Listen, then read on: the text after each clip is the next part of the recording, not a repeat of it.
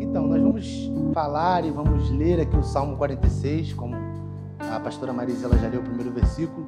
E eu achei muito, muito curioso, porque o Salmo falava sobre. O Salmo não, né? A canção falava sobre abrigo.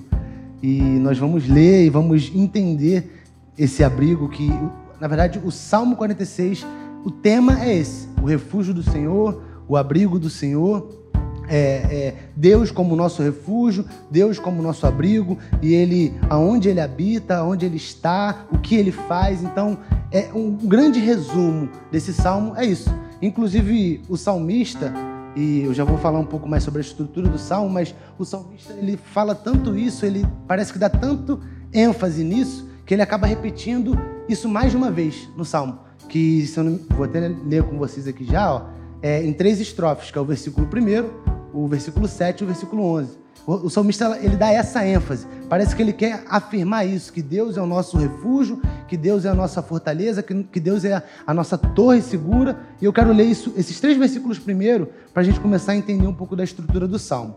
É, o versículo primeiro, como a pastora Marisa já leu, Deus é o nosso refúgio e a nossa fortaleza, auxílio sempre presente na adversidade.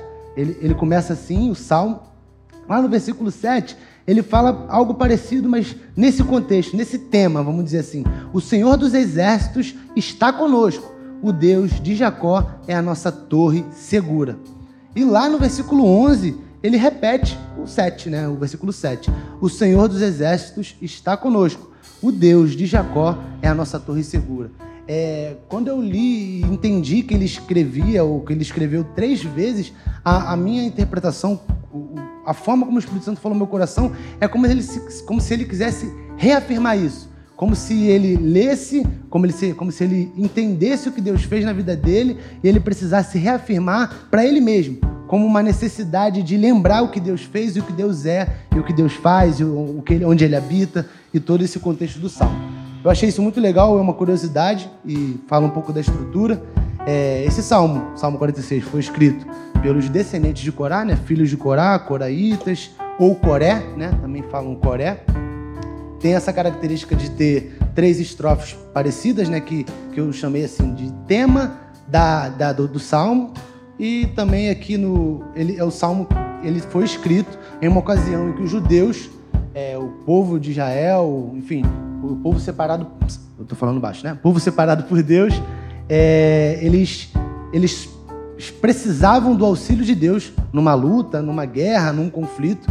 E nesse conflito, o inimigo, nas vezes que aconteceu, ou na vez que aconteceu, o inimigo era muito mais forte que ele.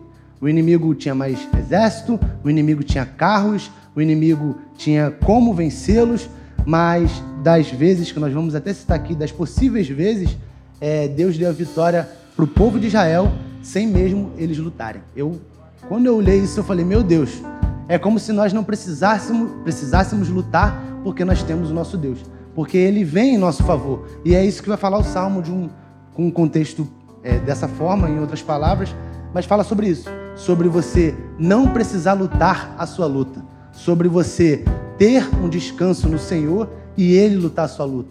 E isso é incrível, porque nós estamos num momento de luta, né? É, uma pandemia assolou o mundo, todos nós, todos os países têm um conflito, um conflito não com um inimigo visível, né? um inimigo invisível, mas Deus luta a nossa luta. Amém? Eu creio muito nisso e passei a acreditar mais com essa ênfase desse salmista, com como ele foi, como ele foi escrito, como o salmo está escrito, e a gente vai desenvolver. Antes, eu quero ler com vocês o salmo completo, que é o salmo 46, é, versículo 1 até o versículo 11. E aí depois a gente vai desenvolvendo e lendo outras coisas. Vamos lá. Deus é o nosso refúgio e a nossa fortaleza, auxílio sempre presente na adversidade. Por isso, não temeremos, ainda que a terra trema e os montes afundem no coração do mar, ainda que estrondem as suas águas turbulentas e os montes sejam sacudidos pela sua fúria. Versículo 4. Há um rio cujos canais alegram a cidade de Deus, o santo lugar onde habita o Altíssimo. Versículo 5: Deus nela está, não será abalada. Deus vem em seu auxílio desde o romper da manhã. Nações se agitam, reinos se abalam, Ele ergue a voz e a terra se derrete. Versículo 7. O Senhor dos exércitos está conosco. O Deus de Jacó é a nossa torre segura. Versículo 8. Venham, vejam as obras do Senhor, seus feitos estarrecedores na terra. Ele dá fim às guerras até os confins da terra, quebra o arco e despedaça a lança, destrói os escudos, ou em outras versões, destrói os carros de guerra com fogo. Versículo 10: Parem de lutar, saibam que eu sou Deus. Eu vou ler isso novamente, gente. Parem de lutar, saibam que eu sou Deus. Serei exaltado entre as nações, serei exaltado na terra. E o versículo 11: O Senhor dos exércitos está conosco. O Deus de Jacó é a nossa torre segura. E eu fiquei assim. É, esse salmo ele, ele veio ao meu coração é, no momento pensando sobre a pandemia e pensando sobre as coisas que às vezes acontecem na nossa vida. É, todos nós temos problemas em casa, no trabalho, às vezes nós temos problemas é, que acontecem um dia, outros que, problemas que acontecem durante meses. E todos nós temos problemas de alguma forma. E é engraçado que, às vezes, quando nós temos problemas, nós não conseguimos compreender que Deus é o nosso refúgio, a nossa fortaleza. Não conseguimos compreender que Ele é o auxílio sempre presente na adversidade. E entender isso é viver esse salmo, sabe? É, é, viver esse descanso, é viver e entender que Ele vai lutar o que eu seria meu, mas que Ele luta por mim porque Ele é Deus, sabe? Porque Ele está comigo, porque Ele me guarda. E isso é muito interessante. Eu quero desenvolver com vocês, e como eu falei, o Salmo ele foi escrito em um momento que o povo de Israel não precisou lutar uma guerra. Tinha um, um inimigo, um conflito, um conflito que o inimigo era mais forte, e o povo de Israel não precisou lutar. Duas referências que eu achei para caracterizar ou para dizer talvez seja essa, foi uma delas foi lá em Isaías 37, tá? Que eu quero ler com vocês, é, do versículo 30 ao versículo 38. Eu vou rapidinho falar um pouco sobre isso. É, era o rei de Israel, né, de Judá, enfim, era o rei Ezequias, e os assírios estavam assolando, né, é, é, vamos dizer assim, as fronteiras de Jerusalém. E, e, nós vamos ler, que eu acho melhor, depois a gente fala um pouco sobre isso. Deixa eu só abrir aqui. Tá aqui, né? Pronto. Ah, você, Ezequias. Ah, não vou ler de novo, né? Ah, você, Ezequias, darei este sinal. Neste ano, vocês comerão do que crescer por si, e no próximo, o que daquilo brotar. Mas no terceiro ano, semeiem e colham, plantem vinhas e comam o seu fruto. Mais uma vez, um remanescente da tribo de Judá lançará raízes na terra e se encherão de frutos os seus, os seus ramos. De Jerusalém sairão sobreviventes e um remanescente do monte de Sião. O zelo do Senhor dos Exércitos realizará isso. Por isso, assim diz o Senhor acerca do rei da Síria, que era o rei que estava assolando as fronteiras de Jerusalém e que queria atacar e que estava afrontando o povo de Israel, né? É, ele não entrará nesta cidade e não atirará aqui uma flecha sequer não virá diante dela com escudo, nem construirá rampas de cerco contra ela. Pelo caminho por onde veio, voltará. Não entrará nesta cidade, declara o Senhor. Eu defenderei esta cidade e a salvarei, por amor de mim e por amor de Davi, meu servo. Então o anjo do Senhor saiu e matou 185 mil homens no acampamento assírio quando o povo se levantou na manhã seguinte, só havia cadáveres. Assim, Senaqueribe, rei da Síria, fugiu do acampamento, voltou para Nínive e lá ficou. Suficiente, não precisa. É, pode botar, vai que a gente lê. Certo dia, quando estava adorando no templo de seu deus Nisroch, eu acho que é isso, seus filhos Adra, Adramelaque e Sarezé o feriram. A espada, ah, feriram a espada e fugiram para a terra de Ararat. E seu filho Esar Adon foi o seu sucessor. Essa é uma da, das opções ou das possibilidades em que Deus é, interveio diante de uma guerra. É, o rei Ezequias, a gente vai ler daqui a pouco um pouco mais sobre isso, mas eu vou dar um spoiler, né, se é assim que eu posso dizer, que o rei Ezequias é, no momento que ele teve essa afronta, ele teve uma afronta, ele recebeu uma carta do rei assírio, ele, ele pegou essa carta, com essa carta na mão, ele foi até o templo do Senhor, entregou diante de Deus essa, essa confusão, esse problema, essa, esse medo, essa, essa necessidade. Então, a gente pode ver uma característica de refúgio no Senhor. Isso é bem legal. Eu quero ler agora 2 Crônicas 20, do versículo 14 ao 17. Esse aqui é um pouquinho mais rápido. Então o Espírito do Senhor veio sobre Jaaziel, filho de Zacarias, neto de Benaia, bisneto de Jeiel e trineto de Matanias, levita e descendente de Asaf, no meio da assembleia. Ele disse: Escutem, é, perdão, ele disse: Escutem todos os que vivem em Judá e em Jerusalém, e o, e o rei Josafá. Assim diz o Senhor a vocês: Não tenham medo, nem fiquem desanimados por causa desse exército enorme, pois a batalha não é de vocês, mas de Deus. Eu vou, vou ler isso aqui novamente. Pois a batalha não é de vocês, mas de Deus. Amanhã desçam contra eles, eis que virão pela subida de Ziz, e vocês os encontrarão no fim do vale em frente do deserto de Jeruel. Vocês não precisarão lutar nessa batalha. Tom, vocês não precisarão lutar nessa batalha. Tomem suas posições, permaneçam firmes e vejam o livramento que o Senhor dará. Ó Judá, ó Jerusalém, não tenham medo, nem desanimem. Saiam para enfrentá-los amanhã e o Senhor estará com vocês. Amém. Eu creio que Ele está conosco em qualquer outra necessidade nossa. Amém. É, e então esses são os dois textos e duas possíveis situações que acredito que talvez tenham mais ou não, não sei, eu não achei, mas que Deus tenha intervido nessa necessidade do povo de Israel. É, e é bem engraçado isso. Vamos continuar. E eu dividi, na verdade, eu utilizei da divisão do próprio Salmo. O Salmo tem uma divisão que fica entre o primeiro versículo e o terceiro, que aí tem uma pausa, depois do 4 versículo 4 até o 7, tem uma pausa, depois do 8 até o 11, e aí tem outra pausa, mas já acaba. E eu entendi esse primeiro, esse primeiro, vamos dizer, essa primeira estrofe, é, como se Deus estivesse dizendo para nós quem Ele é e o que Ele é, sabe? É, ou melhor, o salmista dizendo para nós, o salmista escrevendo para Deus, dizendo quem Ele é e o que Ele tem que ser. A verdade é essa. Porque nós temos que considerar que Ele é nosso refúgio todos os dias. E é, às vezes é complicado, às vezes nós é, é, não queremos, mas nós temos que ter essa certeza. Então eu vou, eu vou reler os três primeiros versículos e a gente vai desenvolvendo, tá bom? Deus é o nosso refúgio e nossa fortaleza, auxílio sempre presente na adversidade.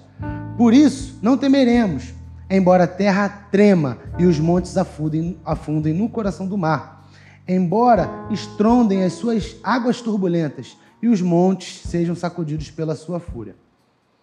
Então é, eu vou dividir, vou ler primeiro o verso primeiro, né, para a gente poder separar e ficar legal. É, duas palavras que me saltaram e estudando e pesquisando e eu achei muito legal e acho interessante a gente falar é sobre o refúgio e sobre a fortaleza eu fui tentar entender o que, que era, porque a gente vê essa palavra refúgio, colocando Deus como nosso refúgio, em vários outros salmos. É, se eu não me engano, o salmo que é tema nosso, 27, 13, não é o 13, mas no salmo 27 tem uma referência a refúgio. Eu não sei se é o quarto ou o quinto versículo.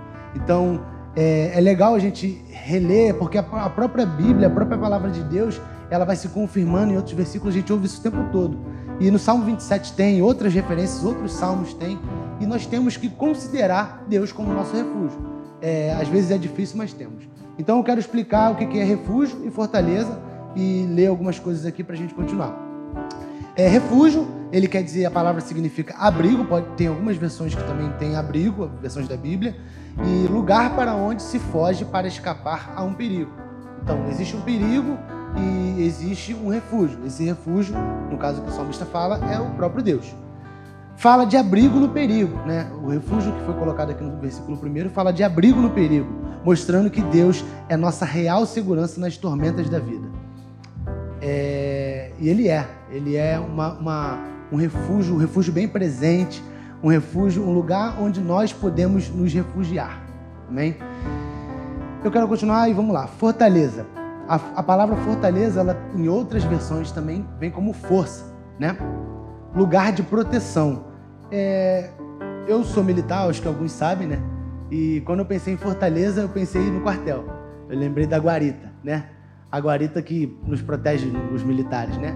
Nos protegem do frio, nos protegem, de repente, de uma afronta de um inimigo que quer atirar na gente. A gente tem como se esconder ali e depois revidar ou não.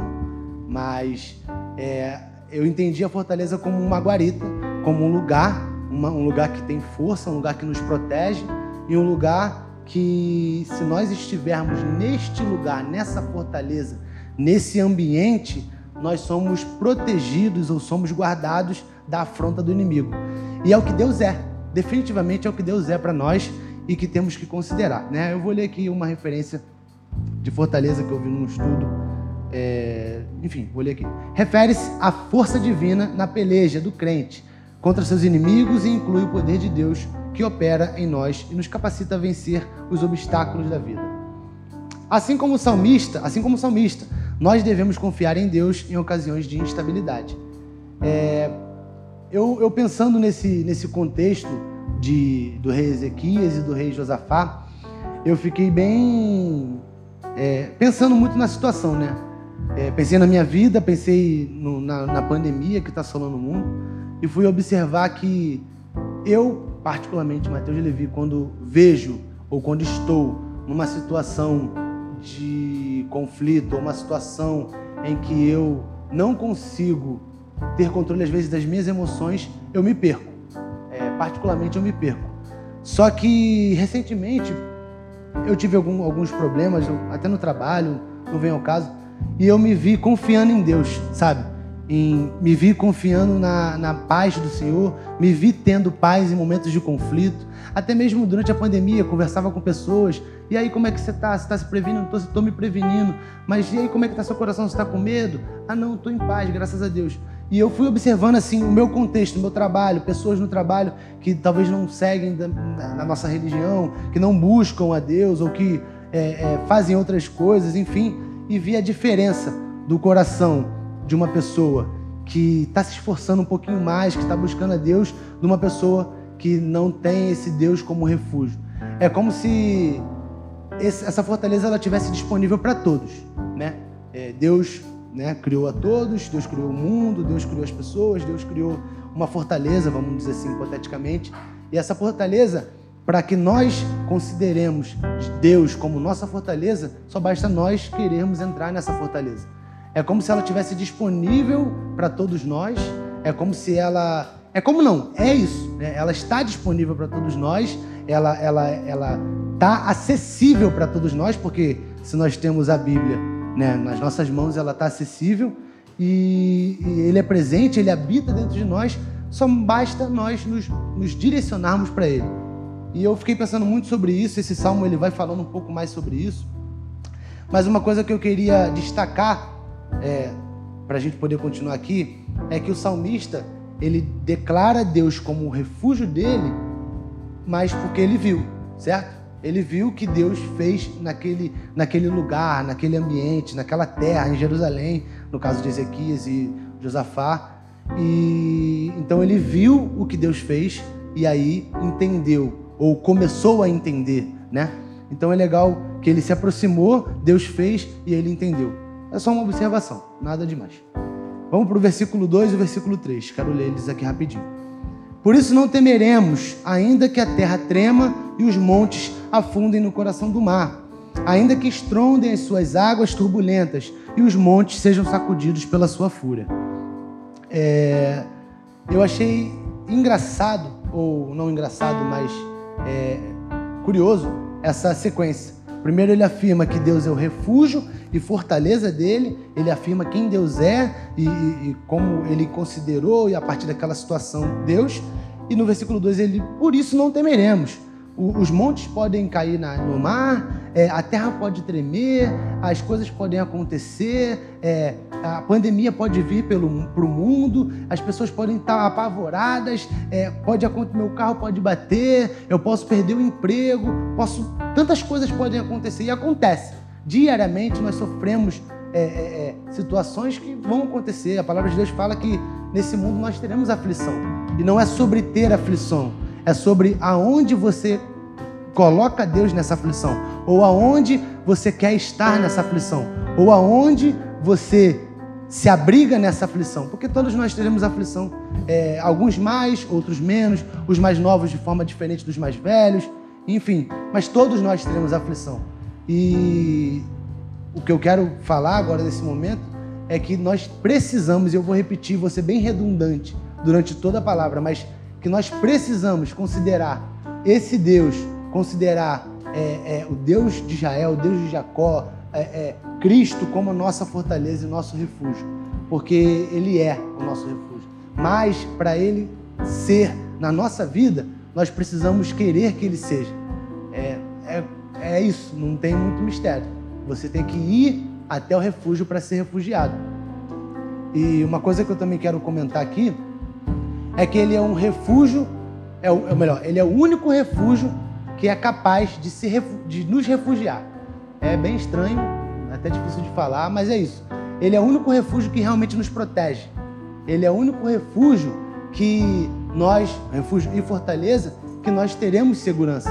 É como se, às vezes, nossa incapacidade de entender algumas coisas, e nós somos incapazes, somos limitados, nós colocamos outras coisas ou situações, ou momentos, ou coisas no lugar desse refúgio, ou consideramos outras coisas como nosso refúgio. Por exemplo, às vezes uma esposa pode considerar o marido dela como o refúgio dela, porque ele é mais forte, biologicamente falando, né? Não quero entrar nesse conflito, mas é, é, é ele é, é melhor, né? mas ele, ele por ser mais forte, ou ele por ser, de repente, um cara que passa segurança, que protege, é, a mulher pode considerar o marido seu refúgio. Ou uma filha ou um filho podem considerar o seu pai e sua mãe como um refúgio. Então, é, às vezes, ou melhor, a, nós podemos considerar outras coisas como refúgio, mas eu volto a dizer, Deus é o único refúgio que pode nos refugiar, verdadeiramente. Não é um refúgio, é, vamos dizer assim, fictício. Não é um refúgio porque o Mateus está falando no culto de quarta-feira e porque está escrito na Bíblia. Ele verdadeiramente é o nosso refúgio. É, recentemente, eu tive uma. Eu não fui nesse enterro de um familiar que teve, mas eu ouvi sobre. É, e eu achei muito engraçado. Um familiar faleceu, uma familiar faleceu. E essa familiar ela tinha, tem dois filhos. Ela, ela tem, né? Ela tem dois filhos. Um é crente, outro não é. E eu conversando depois com outras pessoas que foram no enterro, que não foram esses, esses dois parentes, é, ele me disse assim, Mateus, olha como é engraçado as coisas, né? O, o filano de tal lá, que, é, que não é crente, estava debulhando em lágrimas, estava chorando.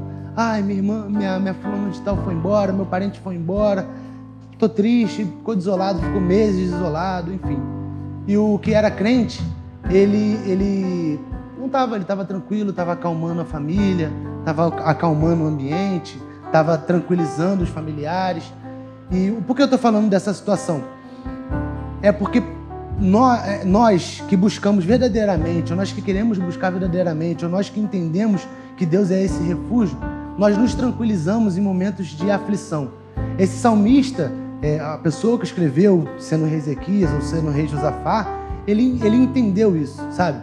Ele viu o conflito que assolava. E, e imaginem um conflito, é como se um, um grande exército, um grande exército enorme de milhares de pessoas tivesse querendo entrar aqui na igreja e nós não tivéssemos força bélica para combater. Então é exatamente isso. As pessoas que têm o Deus como refúgio descansam, entendem, compreendem os processos da vida, descansam em Deus e, e entendem que Ele é, é capaz de tranquilizar o nosso coração, é capaz de estar conosco e verdadeiramente é. Verdadeiramente é. E só para ilustrar essa situação, essa diferença, e vamos continuar.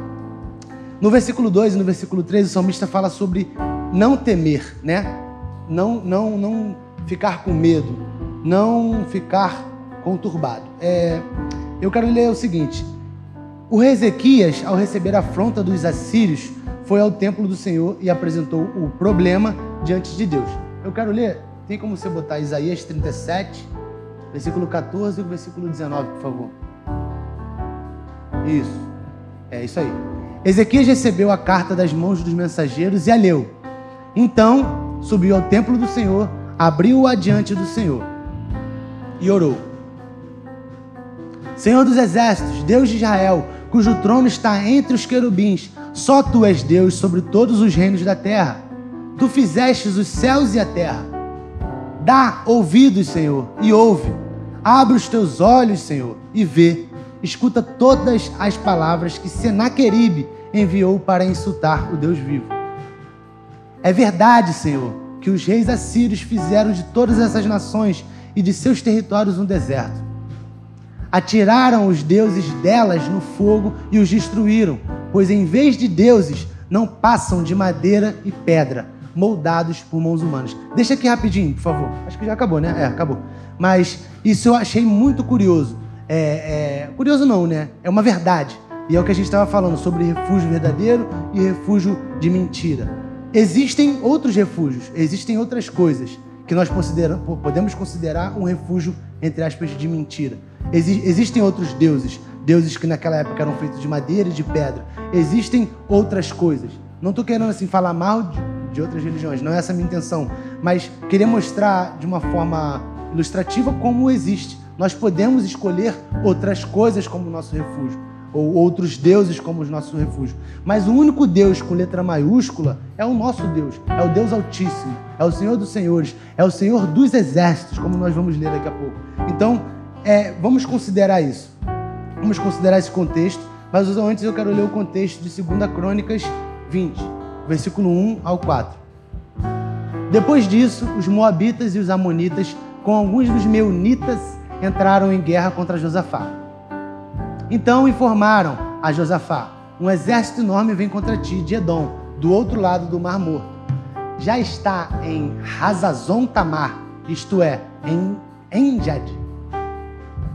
Alarmado, Josafá decidiu consultar o Senhor e proclamou um jejum em todo o reino de Judá. Reuniu-se, pois, o povo vindo de todas as cidades de Judá para buscar a ajuda do Senhor. Então, nós vemos uma característica muito interessante. Diante de um conflito, diante de um, entre aspas, problema, diante de uma assolação de, de um inimigo mais forte, diante de uma pandemia, diante de um, de, uma, de um desemprego, diante de algum problema, no caso desses reis, eram, eram inimigos físicos, né? era uma guerra, e os dois entregaram ou foram logo para Deus para mostrar o problema. É, e esse é o significado de se refugiar. Quando você tem um problema e você leva esse problema para Deus. No caso do rei Ezequias, ele fez o quê? Ele pegou a carta e levou até o templo do Senhor. No caso do rei Josafá, ele proclamou um jejum e disse que ia. Né, minto. Ele foi até Deus e depois proclamou um jejum.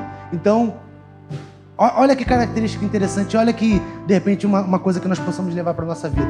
Qual é a atitude, ou a primeira atitude que nós temos que ter diante de um problema?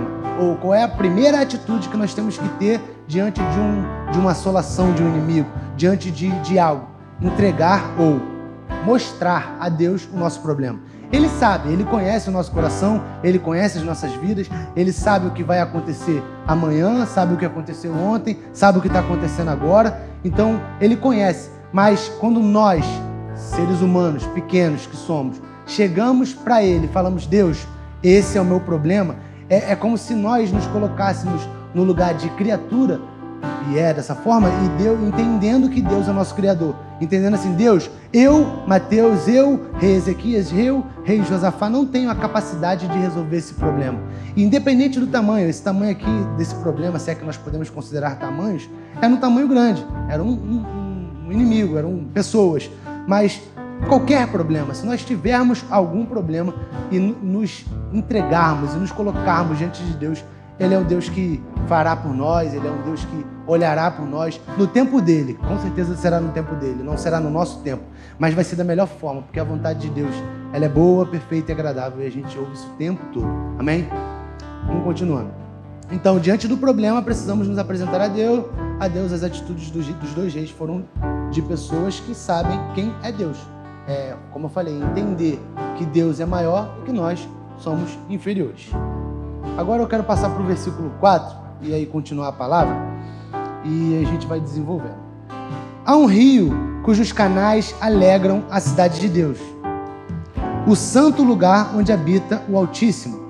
Deus nela está, não será abalada. Deus vem em seu auxílio desde o romper da manhã. Desde o romper da manhã. Nações se agitam, reinos se abalam, ele ergue a voz e a terra se derrete. O Senhor dos exércitos está conosco. O Deus de Jacó é a nossa torre segura. E aí, esse é o ponto 2. Nesse ponto, é, o salmista escreve, e eu botei como nome, onde Deus está. Ele conta onde Deus habita, ele conta é, o que Deus faz, né, de certa forma, mas basicamente onde Deus habita. E eu não entendi, sinceramente, quando eu li. Eu tive que pedir auxílio, porque eu achei muito estranho.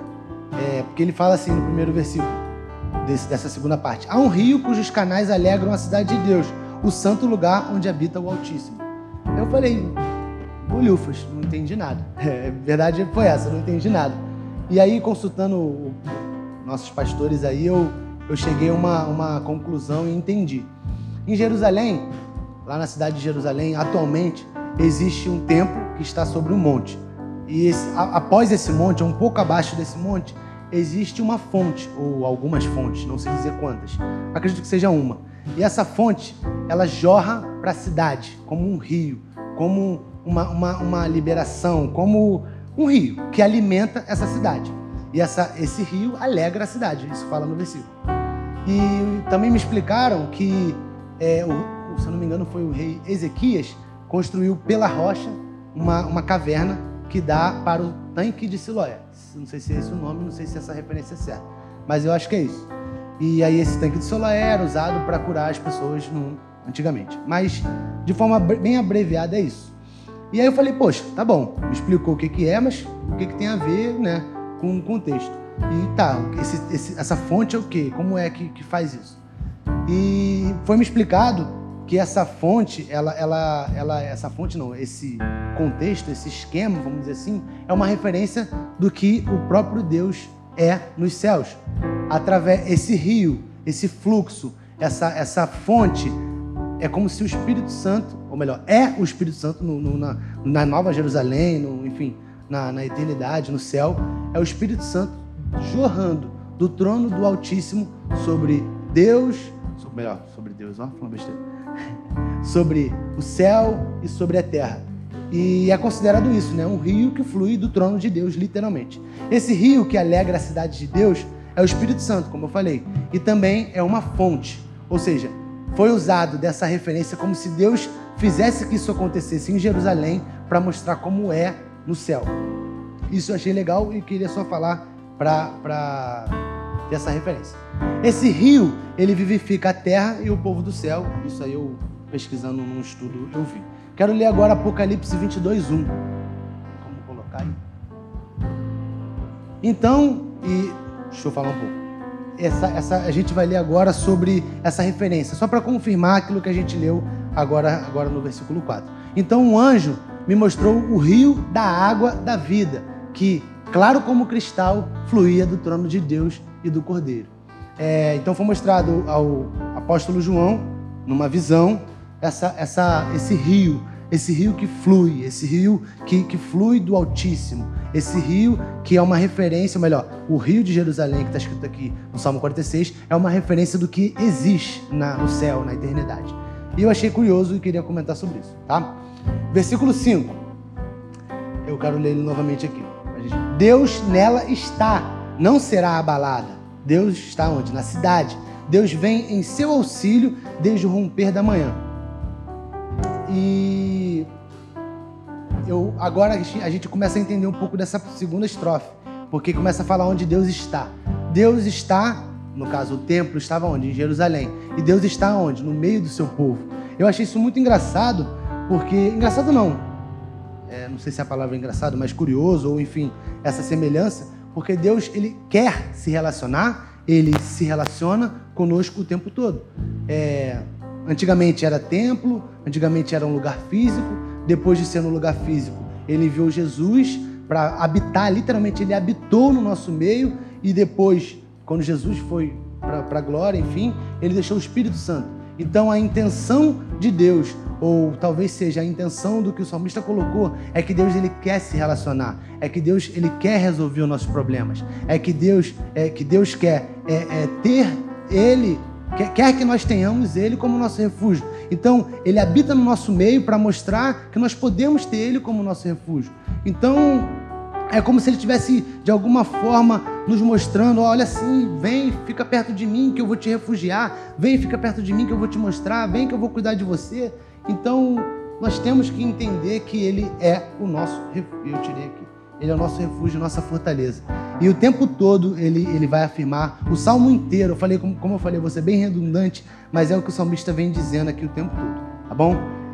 É, Deus sempre quer habitar em nosso meio e cuidar de nós. Naquele tempo habitava em templos, hoje ele habita dentro de nós e vem em nosso favor. É, aqui, aqui nós podemos ver aonde Deus habita, né? E vamos para o versículo 6. Ler aqui o versículo 6. O Senhor, não, nações se agitam, reinos se abalam, ele ergue a voz e a terra se derrete. E aqui parece que faz uma referência ao contexto que nós estávamos falando. Nações se agitam, nações se agitam contra o povo de Deus, reinos se abalam, né? existe uma movimentação entre reinos, ele ergue a voz e a terra se derrete. Então, é, compreender que ele é refúgio também é entender que ele só precisa abrir a boca dele para tudo ser da forma como ele quer. Como foi no princípio, ele criou com a palavra dele e, e, e como pode ser quando ele quiser. É, se ele quiser amanhã acabar com a pandemia ou acabar com os problemas da sua vida, ele vai falar isso vai acontecer. Ele, ele é poderoso a ponto de poder fazer isso com a voz, com a palavra, com, com não. E, e a interpretação de, de usar a voz é como se ele não precisasse se movimentar. Ele, o poderio, a soberania de Deus é tanta que a, a palavra dele é suficiente para declarar, é suficiente para fazer, para agir, e para consertar, e para fazer, e para desfazer. Então, é entender essa profundidade de Deus é, é o que o salmista está tá trazendo para a gente, está falando para a gente. E o versículo, o próximo versículo, que é o versículo 7, a gente até leu. O Senhor dos Exércitos está conosco, Deus de Jacó é a nossa torre segura. Vamos agora para o versículo 8. Eu tenho que acabar, senão o Lucinho vai me pegar depois. É. O que Deus faz. E aí agora ele começa a dizer o que Deus fez, o que Deus faz, o que Deus vai fazer. E ele começa a explicar algumas coisas. Eu quero considerar é, nesses três, três não, né? São um pouco mais, quatro últimos versículos, uma outra versão, pra, porque eu vi uma, uma divergênciazinha de palavra e eu quero considerar outra versão. Mas eu vou ler a versão NVI também e depois eu vou ler a versão que eu quero considerar, tá bom? Venham, vejam as obras do Senhor, seus feitos estarrecedores na terra. Ele dá fim às guerras até os confins da terra, quebra o arco e despedaça a lança, destrói os escudos com fogo Parem de lutar, saibam que eu sou Deus. Olha novamente. Parem de lutar, saibam que eu sou Deus. Serei exaltado entre as nações, serei exaltado na terra. O Senhor dos exércitos está conosco, o Deus de Jacó é a nossa torre segura. Vou ler agora na versão é, Almeida Corri, é, Revista e Corrigida. Vinde, contemplai as obras do Senhor, que desolações tem feito na terra ele faz cessar as guerras até o fim da terra. Quebra o arco e corta a lança, queima os arcos no fogo. Aquietai-vos e sabei que eu sou Deus. Serei exaltado entre as nações, serei exaltado sobre a terra. O Senhor dos exércitos está conosco, o Deus de Jacó é o nosso refúgio. Aleluia! Ele verdadeiramente é o nosso refúgio, ele, ele verdadeiramente é a nossa torre segura. Aqui ele começa a finalizar, ele finaliza esse salmo nesses quatro últimos versículos, mas é engraçado que ele vai falando algumas coisas bem interessantes. Venham e vejam as obras do Senhor, seus feitos estarrecedores. Venham e vejam as coisas que Deus tem feito. Venham e, e vejam aquilo que ele fez contra o inimigo. Venham e vejam aquilo que ele pode fazer. E eu, eu achei engraçado e assim, pensei nessa, nesse contexto, quando eu li esse primeiro versículo, é, o versículo 8, na verdade, porque é como se o salmista olhasse, porque ele tem uma parte que eu não vou poder ler, mas que ele olha e vê milhões de cadáveres, milhares de cadáveres. Ele, ele acorda de manhã, olha para o exército inimigo, para para a tenda do exército inimigo e só vê cadáver, só vê pessoas mortas. E aí ele acorda de manhã, eu imaginando, tá, a Bíblia do Mateus Levi, e eu pensando sobre o contexto. E ele olha, olha para esse, esse monte de cadáveres e, e vê isso aqui, ó. Venham, falam para as pessoas, né, no, meu jeito de pensar, venham, vejam as obras do Senhor, seus feitos estarrecedores na terra. É como se ele olhasse assim e ele não acreditasse. É como se ele não entendesse, não compreendesse. E a partir dessa situação, dessa coisa, desse momento que ele viveu, ele passasse a entender. E é, acredita-se, né, que o salmista, além disso que eu falei, que eu deduzi, acredita-se que o salmista se referia à grande tribulação e correspondia aos sete selos e às sete trombetas que viriam sobre a terra. Não posso afirmar isso, mas aqui tem algumas linhas de entendimento, tá bom? Vamos ler o versículo 9 para a gente já adiantar aqui. Ele dá fim às guerras até os confins da terra, quebra o arco e despedaça a lança, destrói os escudos com fogo ou na versão, é, como eu falei, a Arque, ela fala assim: é, Ele faz cessar as guerras até o confim da terra, quebra o arco e corta a lança, queima os carros no fogo. Essa promessa ela está registrada em Isaías 2, 1, 5 e Miquéias 4, 1, 8, que eu também não vou ler. Mas literalmente é isso. É Deus que luta nossas lutas, é Deus que faz por nós aquilo que às vezes nem nós mesmos podemos fazer é uma paz que nós não conseguimos compreender, é um refúgio, um descanso que nós não conseguimos compreender, que nós não conseguimos entender, e Deus é isso para nós. A minha intenção e o que Deus colocou no meu coração para falar com vocês é para que nós possamos considerar esse Deus, que é o Deus que nós servimos, o Deus que nós podemos nos refugiar e podemos é, é nos esconder nele. É, não é brincadeira, gente. Às vezes a gente considera vir ao culto, vir ouvir uma palavra, ou ter essa dinâmica de culto, dinâmica de religião, de forma leviana, sabe? Às vezes nós fazemos automático. Mas que nós possamos verdadeiramente entender e verdadeiramente compreender que Ele é o Deus que pode nos dar a paz em momentos de conflito. E nós estamos passando por um conflito, um conflito mundial, um conflito no mundo, e Ele é o único capaz de nos deixar tranquilo diante disso tudo. É, não estou falando para você esquecer máscara e só ler a Bíblia, não é isso. Ou esquecer álcool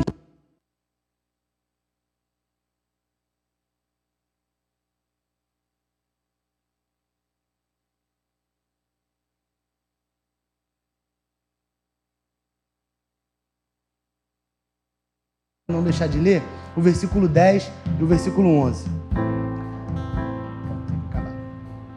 Parem de lutar, saibam que eu sou Deus. Serei exaltado entre as nações, serei exaltado na terra. O Senhor dos exércitos está conosco. O Deus de Jacó é a nossa torre segura. É, no versículo 10, ele é como se fosse o próprio Deus falando para a gente, né? Aquietai-vos, parem de lutar, entendam que eu sou Deus, entendam que o que eu faço, entendam o que eu posso fazer, compreendam. É, é, não sejam, não sejam às vezes ignorantes. Eu escrevi, está escrito, nós podemos ler na Bíblia, que nós possamos verdadeiramente entender quem Deus é e o que Ele pode fazer. Amém? É, é esse o contexto, é isso que eu queria falar. Quero orar agora para a gente encerrar. Se vocês quiserem ficar de pé, fiquem à vontade. E eu vou orar para que nós, nós podemos considerar esse Deus o nosso refúgio, nossa fortaleza e que possamos dar crédito a essa palavra que é a palavra de Deus. Senhor. Thank you.